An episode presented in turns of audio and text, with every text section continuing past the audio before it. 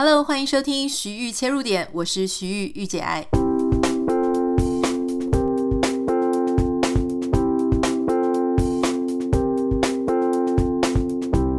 Hello，欢迎你收听今天的节目。今天是礼拜五，所以我们要跟大家分享好看的电影、好看的影集。今天想要跟大家谈分享的是 Netflix 上面有一部非常好看的金融犯罪。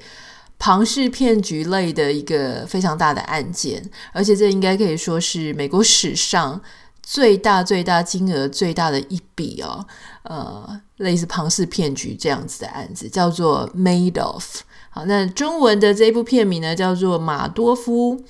呃，副标题是《华尔街吸金恶霸》。好，那这个在分享这部这个迷你影集之前。我想要跟大家先分享一下，如果有一些人不太知道说，诶，庞氏骗局这个词好像常常听到，可是不太知道到底什么是庞氏骗局。我要先稍微跟大家解说一下哈。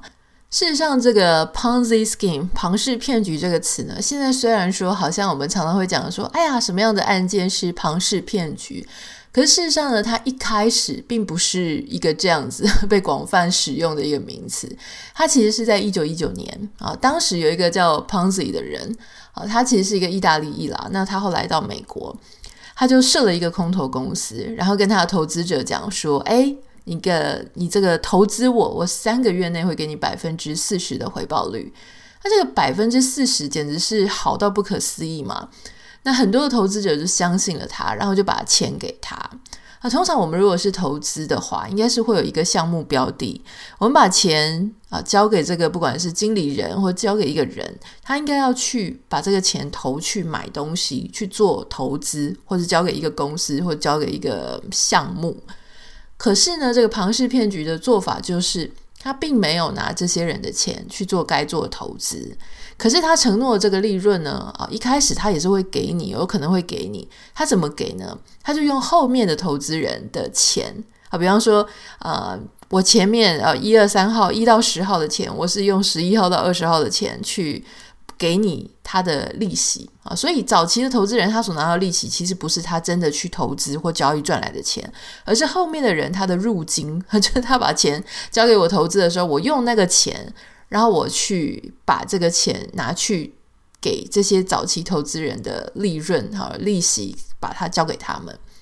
可是你听起来，这个跟我们一般做投资会有什么不一样呢？我在这里稍微举简单的例子了哈，我们就不先讲百分之四十，我们假设啊，我们假设有一个人，他就承诺说他的早期投资人啊，一号、二号、三号，好，你们通通都给我一百块，我承诺你，好，在某一个时间点呢，我会给你十块钱利息，也就是百分之十，好，所以其实百分之十的利息也算高了嘛，哈，所以他就说我承诺，好，我定期的给你。啊，十元的利息，所以你把你一百块压在我这里，好，那你就可以啊领这个十块，哈，定期就领十块十块，也许这个定期是三个月，也许这个定期是一年，啊，就领这个十块十块十块。某一天你想要把这个钱拿走的时候呢，哎，我这个一百块再还你，啊，当然理论上逻辑上是这样，所以你就会觉得你那些十块十块十块都是净赚的嘛，哈。好，这个时候他要怎么做？怎么生出这些给啊？假设我有三个早期投资人，那就是有十块、十块、十块嘛，哈，就是在第一个呃利息要给他的付款的期限的时候，他就应该要生出三十块来。这个时候呢，就会有一位所谓后期的投资人啊，他是比这三个可能比较晚进场的。这个后期的投资人，我就跟他涨价了啊，也许我就跟他涨价，我就跟他说：好，你现在是要给我一千块了哈。呃，也许是同样的钱，但是也许通常都会慢慢的调高嘛，因为我开始做了一些知名度出来，哦，前面的人都领到我的这个利息之后，然后就会喝康道修补，后面的人他入金的价钱可能就比较高一点，我就跟后面的人讲说，你要给我一千块，那我这个付给这个前面三个人的投资者的这个利息十块十块十块，总共三十块，就是从这个一千块里面给他们的，这个会有什么问题呢？事实上，如果说这一个这个东西好，就是没有人要把他的本金领回去，大家都觉得 OK，钱就放你那里，就相信你，我全部都只领利息。老实说，如果你控制得好，而且这个后期投资人不断的进来，然后你因为某些原因，待会我们会跟各位讲哈，为什么这个庞氏骗局，就是这个 Madoff 马多夫的骗局，它可以吹到超级大的，就是因为它有非常多的一些技术哈，让这些后资后期的投资人不断进来，价钱越来越高，越来越高。所以说真的啦，只要没有大量要出金的，就是没有人要把本金领回去的话。理论上这一套就不太容易被揭穿，因为他后期的投资人钱一直进来，他只要确定那些投资人的钱进来，他可以 cover 掉所有前面的人他所需要的利息，这样是没问题的。可数学上来讲会有问题，比方说我们就讲说，假设第一年好了，第一个要给这个利息的，我是不是应该我收了三个前期投资人的钱啊？我答应你说我你要我要给你十块，二号我也给你十块，三号我也给你十块，好。所以我现在收了一百块的本金，然后我应该要给三十块的利息嘛？好，那后期投资人他就交了一千块的本金进来，但他还没有到他这个要给他利息的时间。这个时候呢，一千块来了，我用一千块把这个三十块的利息给他们了，所以账面上你会觉得，诶，一千块来了啊。然后我把一千块减掉这个三十块的利息，诶，我的账面上会有呃九百七十，再加刚刚一百块的本金嘛，就一零七零这样子哈。或者说一百块本金，假设我就已经放在口袋了，那我至少看起来还有九百七十块的盈余，然后你就会觉得说，诶，我好像是有赚钱哈，我现在的口袋很满。可事实上不是这样，如果我们所有的人啊，在这个时间点。所有包含这个前三个投资者跟这个后期投资者，突然都要撤销他的钱撤走，那理论上他应该是我现在欠了多少，我现在要拿出多少钱还给他们？一百加三十利息，再加一千，所以真正我应该是负一亿三零，并不是赚的。我的账面，我真正的钱不是正号，我真正的钱是负负数。好，所以这就回到刚刚就说，那他们现在就是要一直 hold 住这个局，不能让大家要去出金，一定要 让大家稳定的想要留在那里。哈，无论他是想要怎么样，就只能让他一直只能想要去领他的利息，可是不能让他把本金拿出来，因为本金一拿出来呢，哦，这个潮水就潮水就退了，没有裤子的就会被发现，哈，或者是说国王的新衣就会发现啊，原来国王没有穿没有穿衣服。这个就是他庞氏骗局的一个基本上的逻辑了哈。那 Netflix 这一部叫做马多夫哈，就是 Madoff，我觉得它非常的好看，因为之前一九一九年这个一开始原始的庞氏骗局，它其实只维持了一年，他骗了多少钱？他骗了一千五百万美金。好，那你知道 Madoff 骗了多少钱吗？Madoff 这个是呃两千年以后的这个案子，他骗了至少五百亿。美金以上，哦，你说天哪，一个庞氏骗局，你这样子搞，你要搞到五百亿，你就已经算是一个大公司了吧？没错，好，这个你知道它的受害者包括谁吗？好，包括 HSBC 十亿美元的受灾，哈，这个是根据维基百科上面写的，瑞士银行哦也受害了十亿美元。然后这个法国外贸银行啊，皇家苏格兰银行啊，通用汽车啊，野村控股啊，法国巴黎银行啊，那些什么万通集团，非常多知名的银行，呃，都是他的受害者。那你就想说，天哪，这些赫赫有名的投资银行，难道他们是笨蛋吗？难道他们，你知道，他们其实应该算是非常全世界非常顶尖的一群金融人了。为什么这么聪明的人？明明就是一直在帮助大家，他们不要骗别人就好了哈。没想到居然还会被骗啊！这个到底发生了什么事情呢？在这一部这个 Netflix 这个马多夫哈这部片里面，他就用四集跟你讲，就说事实上马多夫他以前还真的只是一个名不见经传的哈，他连大学都没有念。那他就是一个非常穷困的家里的孩子。那总之呢，后来就摇身一变，然后就开始，他就发现这件事情。他从小就有一个习惯，哈，因缘际会下，这个大家去看哈。但是他就发现一件事情，他就喜欢呢一边做合法的事情，同时做非法的事情。好，就是他常常就是做这个正规的买卖，同时又做一些 under table 不能见光的那些买卖。那他发现呢，这样子的好处是可以用正规的生意 cover，就是掩盖掉他那些非法的生意。从以前就做过这件事情，后来他开始在华尔街啊这个这个创业的时候。他就一边做着正规哦，就是非常正规的一些证券交易的这个公司，但同时偷偷的在做对冲基金。好，那所谓的对冲基金呢，他其实做的就是刚刚讲的这个庞氏骗局。他就是啊、一开始他对他早期投资人呢，他就是跟他们承诺大概是百分之八到百分之十五的这个呃 return 啊，甚至有一些人是更多的，就看他到底想不想经营这个客户。那他就是。这样子去经营，那很多人呢，一开始哦，大家就觉得说很不可思议，真的吗？而且他找的这些人都是有头有脸的人，那大家就开始用先用一些小钱去试，诶，发现在时间到的时候，该领这个利息的时候，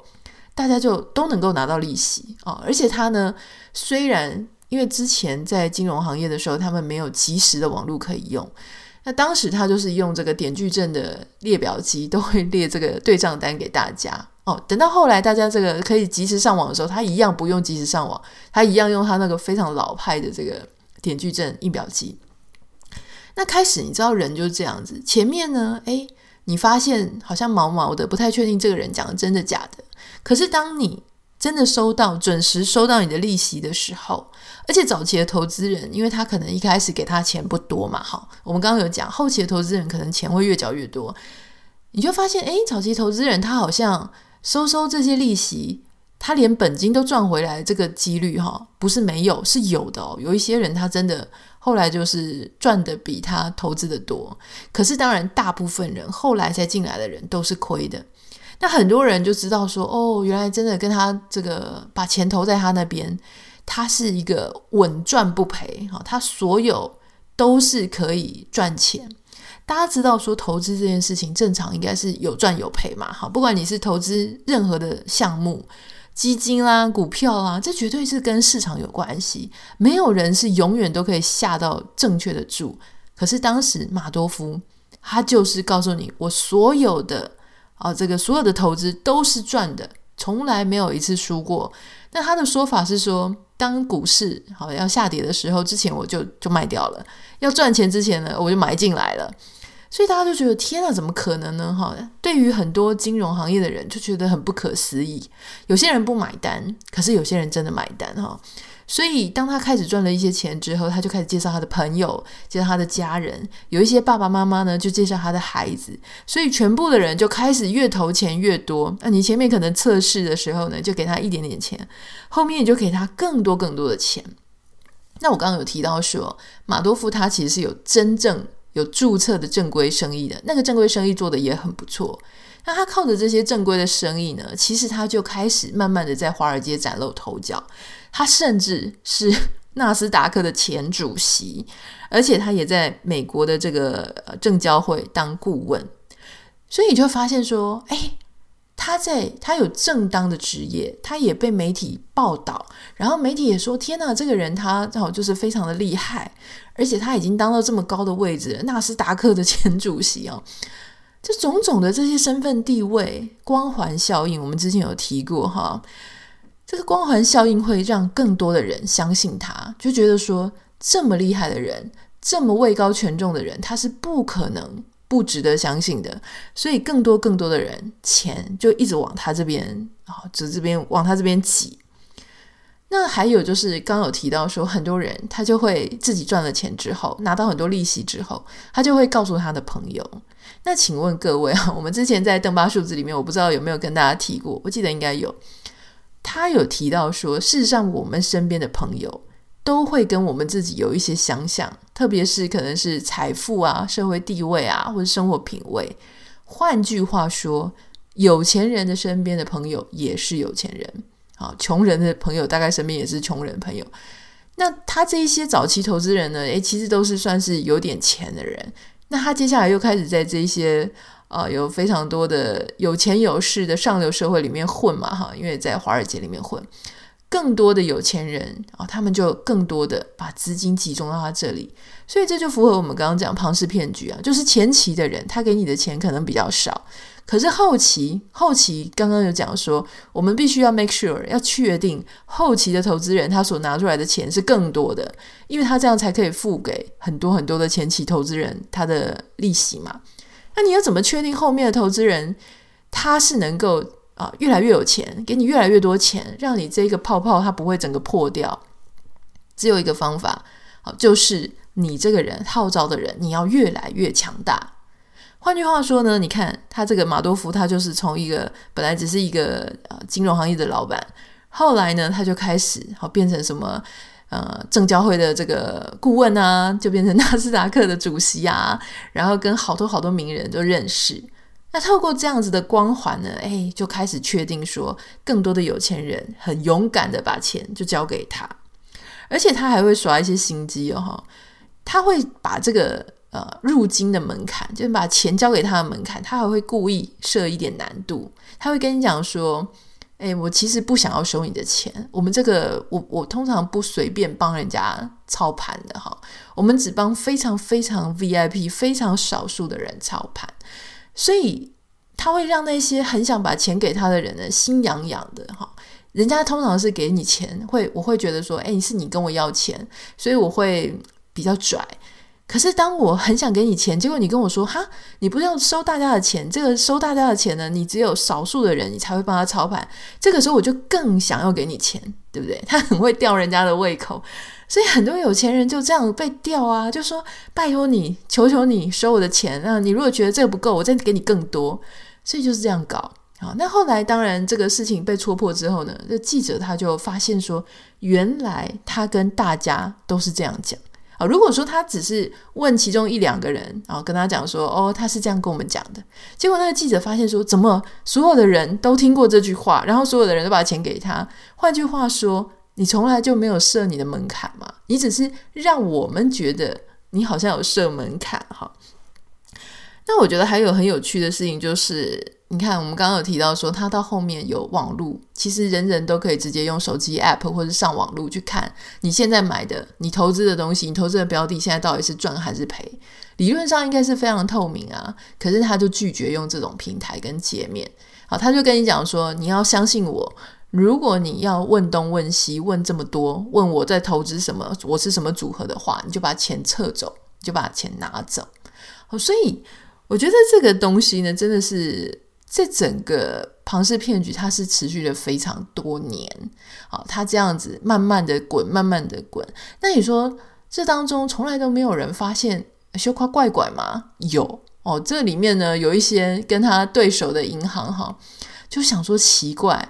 当然因为他后面越做越大嘛，那么就这些圈子里面也都会传说哦，他是只胜不败，永远都是赢家的一个投资经理人。那其他人就会觉得不可能啊、那有一些公司的老板就会叫他的员工说：“你去给我调查，到底发生什么事情？我要他的投资组合来给我来一份一模一样的。”结果那个被 order 下去的哈，接到这个指令的这个一个员工哈，他是一个数学天才，他怎么算都觉得这个事情是绝对不可能发生的，所以他就开始认真的。在里面非常认真的调查，然后他就不停的跟美国证交所举报说，这个投资人怪怪的，请你们调查。可是我觉得这部片最好看的事情是，你会发现这个诈骗不是只是单纯的诈骗而已，你还可以看到说，这些美国证交所这些结构理论上他们应该保护投资人，可是他们为什么一而再再而三的接到通报？他甚至人都去了，可是却被马多夫 Madoff 就是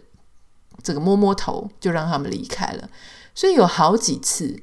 他们都真的想查，可是都一无所获，因为他们也没有认真查。原因是什么？就是我们刚刚讲的光环效应。他们其实内心也不真的觉得马多夫他有可能是个骗子。所以当时记得他在敲这个第一记警钟的时候，那个时候他的诈骗金额累计才几十亿美金。后来就是因为这样，一直没有去管，一直没有去管，雪球越来越大，越来越大，到了几百亿的这样子的规模，可以说是哦，美国史上最大的一笔庞氏诈骗哈。那我觉得这部片后来你一定要看到第四集，因为后来他会交代，就说当然他就入狱了。那这里面有非常珍贵的资料，就是 Madoff 他从来呃都没有曝光过的一个，他到了监狱之后啊被审讯，呃他自己交代这些案情的第一手的画面资料，所以你可以看到他的脸，在这部这个纪录片里面，你可以看到他的脸，他怎么交代他是怎么做的。然后我觉得最伤心的事情是，呃。看起来像是他真正的是骗了他两个儿子，因为他那两个儿子也是金融的专家，他让那两个儿子在他正规的那个公司工作啊，没有让他们接触到那个诈骗的公司。可是最后事情爆发之后，这两个儿子真的没有办法接受，诶，他们甚至是自己去把爸爸通报的哈，因为他如果知道这件事情，他不通报，他们就会变成共犯。然后两个孩子的下场都非常的不好啊！第一个儿子因为受不了这件事情，所以他就自杀了。第二个孩子然啊，他这个压力可能过大，所以他之前的癌症啊本来已经复原了，后来又复发了，后来也走了。那马多夫本人呢，也在狱中就离开了。最后他这个太太原本是上流社会的贵夫人，最后也是所有的。房屋全部都被回收，哈，他已经居无定所了。就是其实下场是非常非常的惨了，很发人深省。然后我觉得他的这部片的好看，就是他怎么样透过他的名利场，就是名气、权力跟他的这些呃共犯结构，如何让这个本来应该是很快就能够被拆穿的泡泡，到后来。却这样越吹越大，越吹越大，越吹越大，一直到金融危机，很多人啊想要把本金拿回来之后，这个泡泡才破掉了。我觉得虽然我今天讲了这么多了哈，但是事实上呢，你还是非常的值得去看，因为我觉得这部片真的很好看。哦，我自己特别喜欢看一些金融犯罪的，因为金融犯罪里面你会看到说大家怎么样环环相扣，然后这些贪心的人其实他们也是一般的老百姓，虽然他。是是相信了这一些很不可思议的什么百分之八、百分之十五的回馈，可是谁又会去怀疑一个这么位高权重的这样子的人呢？好，所以这个真的是很值得发人深省啦。我就想起台湾，其实前一阵子也有很多，到现在应该都还是啊，在脸书上。可能对一些年纪大的人长辈啊，或是年纪更轻的，或是各种年龄层哈，他们就会提到说：“哦，我年纪轻轻我就开什么法拉利啊，我就是一年就赚了好几百万、上千万啊，哈，就会讲一大堆。你只要跟我投资就没错了，一年可以保证你多少的回报率？各位啊，相亲姐妹们，请小心哈，因为就我们看讲的，连这么多厉害的银行，他们都。居然都被骗了，何况是我们呢？那些好到不合理的利润、利息，这个真的都要非常非常的多加注意了。如果你有任何想要跟我分享的，或者你也看过这部片，觉得真的很好看的，欢迎你可以私讯到我的 Instagram 账号 Anita 点 Writer N I T A 点 W I T E R。当然，请不要忘记帮我们在 Apple Podcast 跟 Spotify 上面按下五颗星。我们下个礼拜见，拜拜。